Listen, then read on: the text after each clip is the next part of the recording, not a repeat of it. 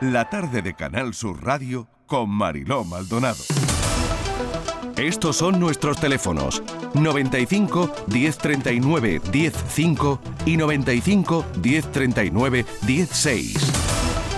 Andalucía pregunta a esta hora. Yo recuerdo los teléfonos 670 94 30 15 para los mensajes de audio si les interesa mandar alguno porque tengan alguna duda o 670 940 200, lo repito, 670 94 30 15, 670 940 200. Y hoy nos acompaña Elisa Jurado, es abogada experta en derecho laboral y sanitario del despacho Atra Abogados de Málaga, mesa de redacción Estíbaliz Martínez, bienvenida.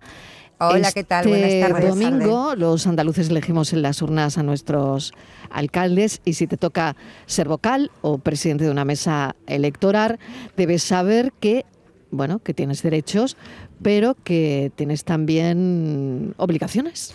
Así es, Marilo. Por supuesto, la obligación es acudir a la mesa porque si no lo haces se considera un delito, un delito, o sea, puede suponer esta pena de cárcel. Pero vamos a, a pensar, vamos, sabemos que todos somos muy responsables, acudimos eh, a nuestras obligaciones como ciudadano y siempre eh, surgen las mismas preguntas, porque, bueno, pues a veces te toca, hay gente que repite, pero la mayoría de ellos es por primera vez, vas vocal, eres presidente y surgen las preguntas de siempre, ¿no? Si tienes que eh, formar parte de la mesa electoral, por ejemplo, y te toca trabajar un domingo, cuántas horas de permiso te corresponden para acudir a, votar, qué derechos tienes, si tienes que estar toda la jornada, al día siguiente ya se sabe que acabas muy tarde después del recuento de votos, tienes que incorporarte a trabajar si empiezas, por ejemplo, a las 7 de la mañana, todo ese tipo de derechos que tienes que nos lo recuerde hoy Elisa. Elisa, buenas tardes. Buenas tardes. ¿Qué tal? Buenas tardes. Bueno, pues vamos a distinguir, eh, en este sentido, vamos a distinguir eh, el, trabajador eh, que quiere ir a votar ese día y a la persona que le ha tocado, trabajadora también, ser miembro de mesa. Y digo el trabajador porque el permiso laboral retribuido tiene que ver si coincide el horario laboral con el horario electoral, digamos, de la mesa, que es desde las 9 de la mañana a las 20 horas. Entonces, si ese horario coincide más de 6 horas, estamos hablando para votar normal, sin ser miembro de mesa. Eh, tienes derecho a cuatro horas eh, para, ejercer tu derecho al voto, cuatro horas remuneradas. Siempre hablamos de permisos remunerados, ¿vale? Y eh, si no coincide tu horario laboral o coincide menos de dos horas, no hay ningún tipo de remuneración, porque se entiende que puedes hacerlo en esas franjas. Si es de dos a cuatro horas la, digamos, la coincidencia del horario con el horario electoral, son dos horas y de 4 a 6, 3 horas. Es decir, se establece una progresión de, tal suerte que el que tenga más de 6 horas, que coincida con, eh, su jornada, con la jornada electoral, pues tiene 4 horas. ¿Qué ocurre si eres miembro de mesa? Eh, ya sea presidente, vocal o interventor. Eh, cualquiera de, de, los tres, si trabaja, tiene permiso retribuido todo, toda la jornada, lógicamente, porque le, le va a pillar, de 9 a 20 horas le va a pillar seguro ¿De acuerdo? Y si tuviera algún trabajo nocturno, igual que, tiene el trabajo diurno, el día siguiente tiene cinco horas eh, de reducción de jornada. Es decir, si mi trabajo es diurno, pues al día siguiente, en vez de entrar a las 8 de la mañana, puedo entrar a las 2 de la tarde, dependiendo cómo sea mi jornada. Y si mi trabajo es eh, nocturno, pues tengo derecho el 29, que sería nuestro caso, el 29 de mayo, pues a entrar más tarde. Ese sería un poco el resumen. ¿Qué ocurre si me llaman de sustituto y al final no hace falta que me quede en la mesa? Bueno, pues tiene la misma, la misma, se asemeja a lo mismo que si fuera presidente y tal, pero sin ejercicio. La mesa se constituye a las ocho y media y hay obligación de estar a las ocho. Quiere decir que de ocho a ocho y media vamos a saber si nos quedamos o no. Si eh, mi trabajo empieza a las ocho, pues con el justificante de que he tenido que acudir, Luego, si no tengo que quedarme, vuelvo a mi trabajo y si no, pues sigo el mismo eh, itering que hemos hablado para, para las personas que son miembros de mesa.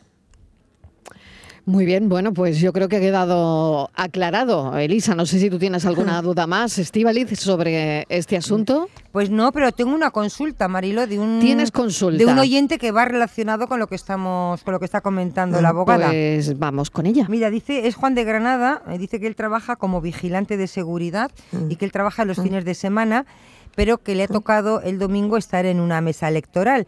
Eh, dice que evidentemente no va a poder ir a trabajar porque además va tocado, entiendo que no de suplente, sino de titular, ¿no? eso no lo especifica.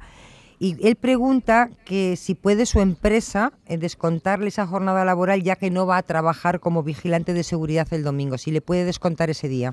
No, radicalmente no, radicalmente no, porque además esto es una obligación legal y lo único que te puede pedir es el justificante. Y el justificante hay un modelo expreso que el presidente de la mesa emite eh, dentro de, digamos, del pack de documentos que mandan para la constitución de la mesa, donde están los justificantes eh, para, los trabajos, ¿no? para las empresas de las personas que lo necesiten, que formen miembros, sean miembros de la mesa.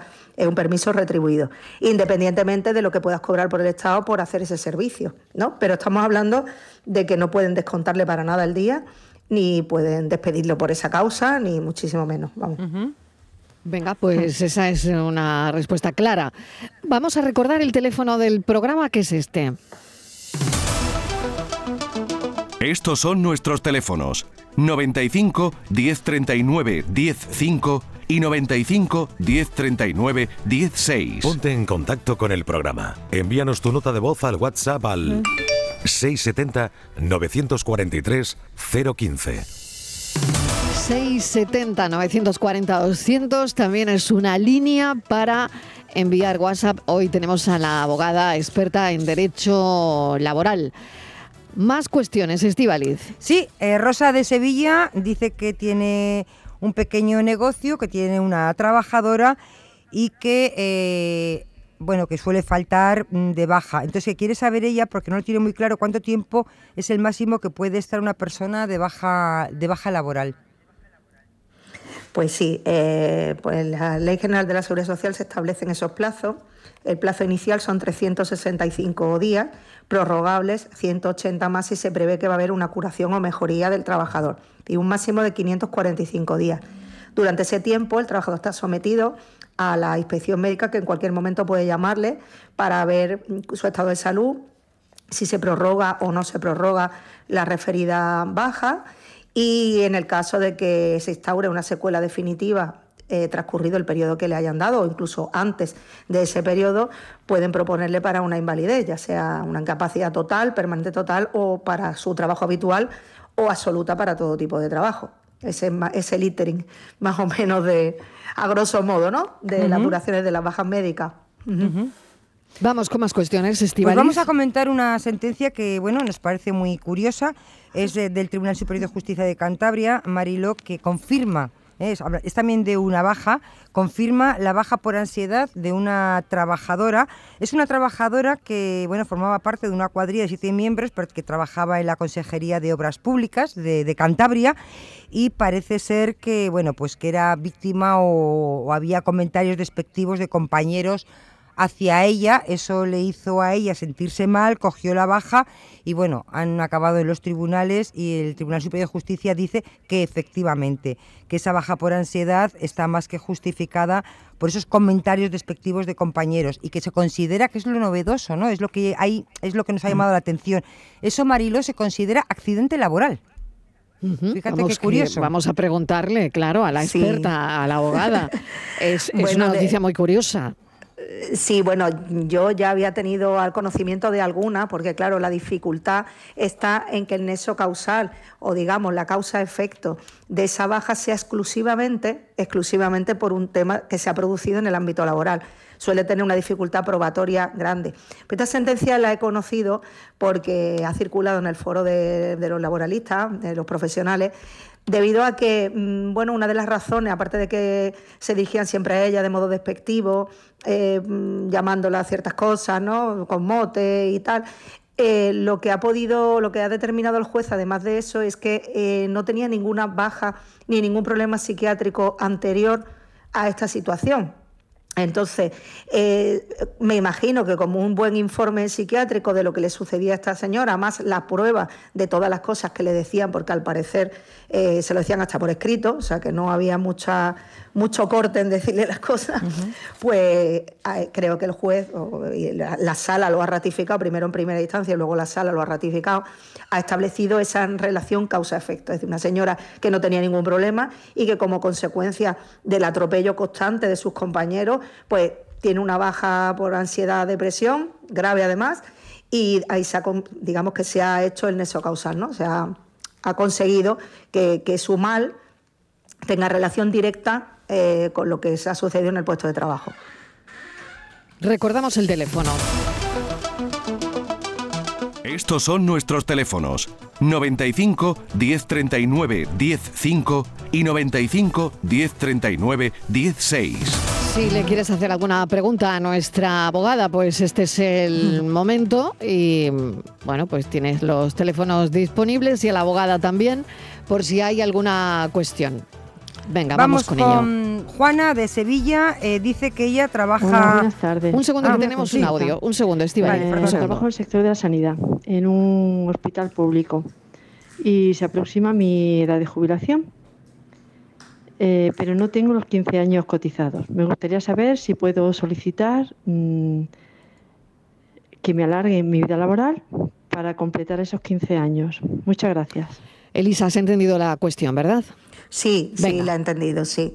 Pues mira, en principio puede hacer un convenio con la Seguridad Social. Ahora mismo desconozco la edad eh, que tiene esta señora, porque dependerá también del convenio.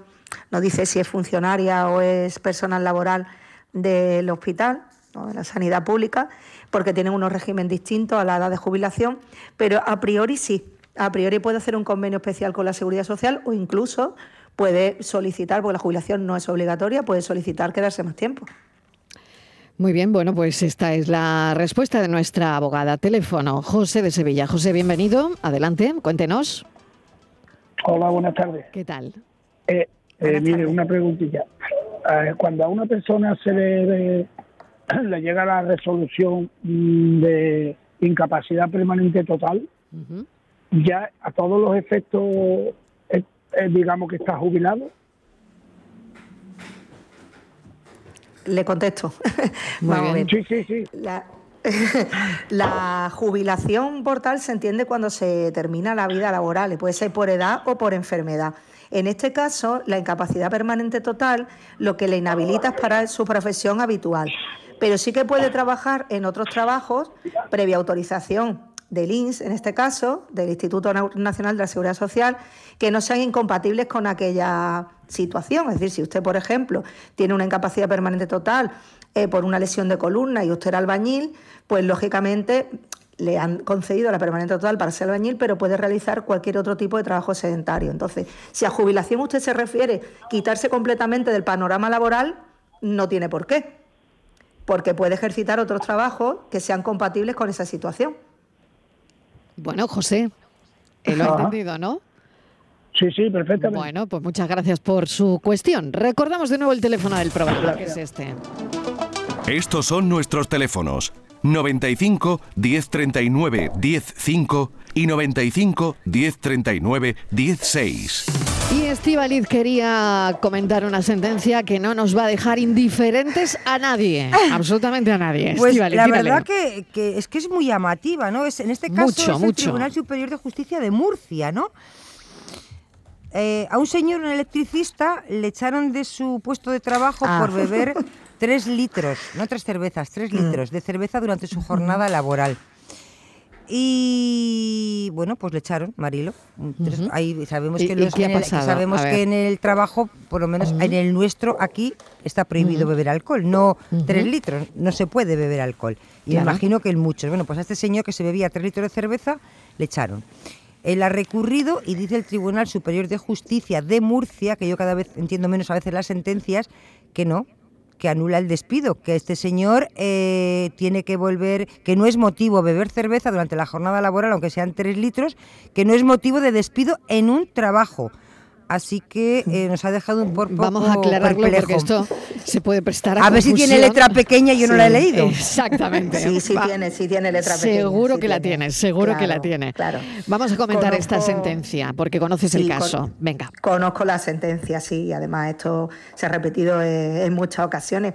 Hay una, en el artículo 54 del Estatuto se establece el despido disciplinario cuando la embriaguez o la, mm, eh, al haber consumido sustancias tóxicas te afecten el trabajo. Entonces, ¿dónde está aquí la letra pequeña? Que te tiene que afectar.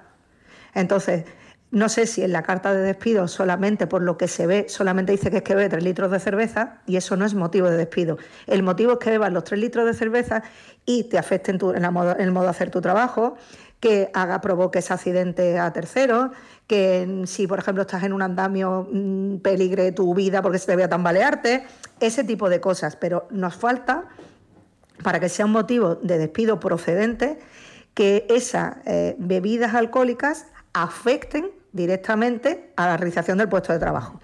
¿Qué ocurre? Que hay muchos convenios y muchos contratos, sobre todo establecidos en relaciones personales, convenios de empresa, como pasará en el caso vuestro que habéis comentado, donde el trabajador se compromete a una serie de cosas y, tiene como unas reglas de conducta que firma cuando, cuando llega a, su contratación, donde dice que está prohibido beber alcohol. Entonces, si eso es así, ya no saltamos el paso de tener que demostrar que le afecta a su puesto, sino que por el mero hecho de haber incumplido esa regla de conducta que conoce, tiene firmadas y que ha incumplido, sí que podría haber un despido disciplinario. Y en el caso del Tribunal de Murcia, lo que faltaba era eso, justamente eso. Muy bien, bueno, pues ese, esa es la resolución y lo hemos querido comentar. Tenemos un mensaje de audio muy rápido, venga, vamos. Sí, buenas tardes. Eh, yo actualmente estoy desempleada y me ha tocado como presidente el domingo en, en la mesa electoral. Querría saber si ese día eh, se cotiza, se cotiza la seguridad social. Gracias, buenas tardes. Bueno, muy interesante. Está en paro, le ha tocado ser presidenta de una mesa. ¿Cotiza ese día? Sí, igual que si estuviera trabajando, exactamente igual. Pues es como un trabajo. Cotiza Es como un- ese día. Exacto. Bueno, Sí, cotiza, cotiza como desempleo, no cotiza como trabajo, pero cotiza como el desempleo, porque el desempleo también cotiza. Muy si está bien. en una prestación retributiva, ¿eh? en un subsidio no. vale, bueno, tengo tres minutos. Francisco de Córdoba, a ver si nos da tiempo. Francisco, ¿qué tal? Bienvenido. Adelante, cuéntenos. Hola, buenas tardes. Buenas tardes. Mire, una consulta. Mm, Yo tuve que faltar un día en el trabajo por, por un motivo médico y la empresa me obliga, me ha obligado a pedir la baja laboral por un día. ¿Eso es legal o, o tengo derecho a, a faltar un día justificado? Ah, bueno, faltó No, un tiene día, faltó un día y le piden una baja, o sea, no le piden un justificante, Francisco, le piden la baja. Me piden la baja laboral de un día, sí. La Vamos, baja de de hecho un la día. tuve que pedir. Ajá. Bueno, vamos a ver qué dice la abogada. Pues no, eso no es correcto. La baja sería en el caso de que usted hubiera estado indispuesto ese día y entonces hubiera acudido, que lógicamente si está enfermo tiene que justificar esa enfermedad con esa baja de ese día, pero si usted lo que tenía era una cita médica o tenía que acudir a algún servicio médico por, por una prueba o por lo que sea, con el justificante suficiente. No tiene, vamos, no es un motivo de baja médica, porque Ese usted día, estaba Francisco, para el trabajo. ese día estaba malo, ¿no? Y faltó. Sí, ese día Sí. Estaba, sí, sí, sí, ese día estaba malo, tuve que ir al médico, sí, por Es- urgencia. Ah, sí. entonces sí. Entonces sí tiene que dar la, tiene que darle la baja, lógicamente. En ¿qué, Que qué- qué- qué justifique. diferencia? ¿Qué diferencia ese matiz?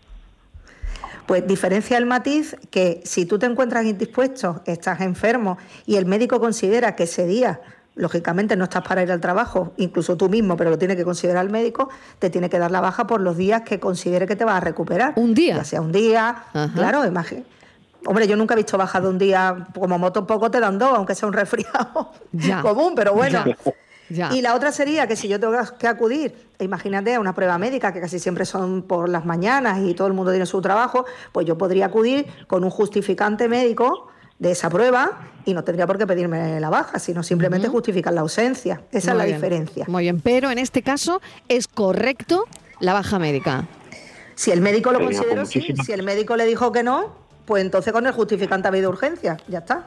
O sea que si el médico dijo que no, con el justificante, pero si no, pues la baja médica. Ahí estamos. Bueno, Francisco, muchísimas gracias. Esa es la respuesta.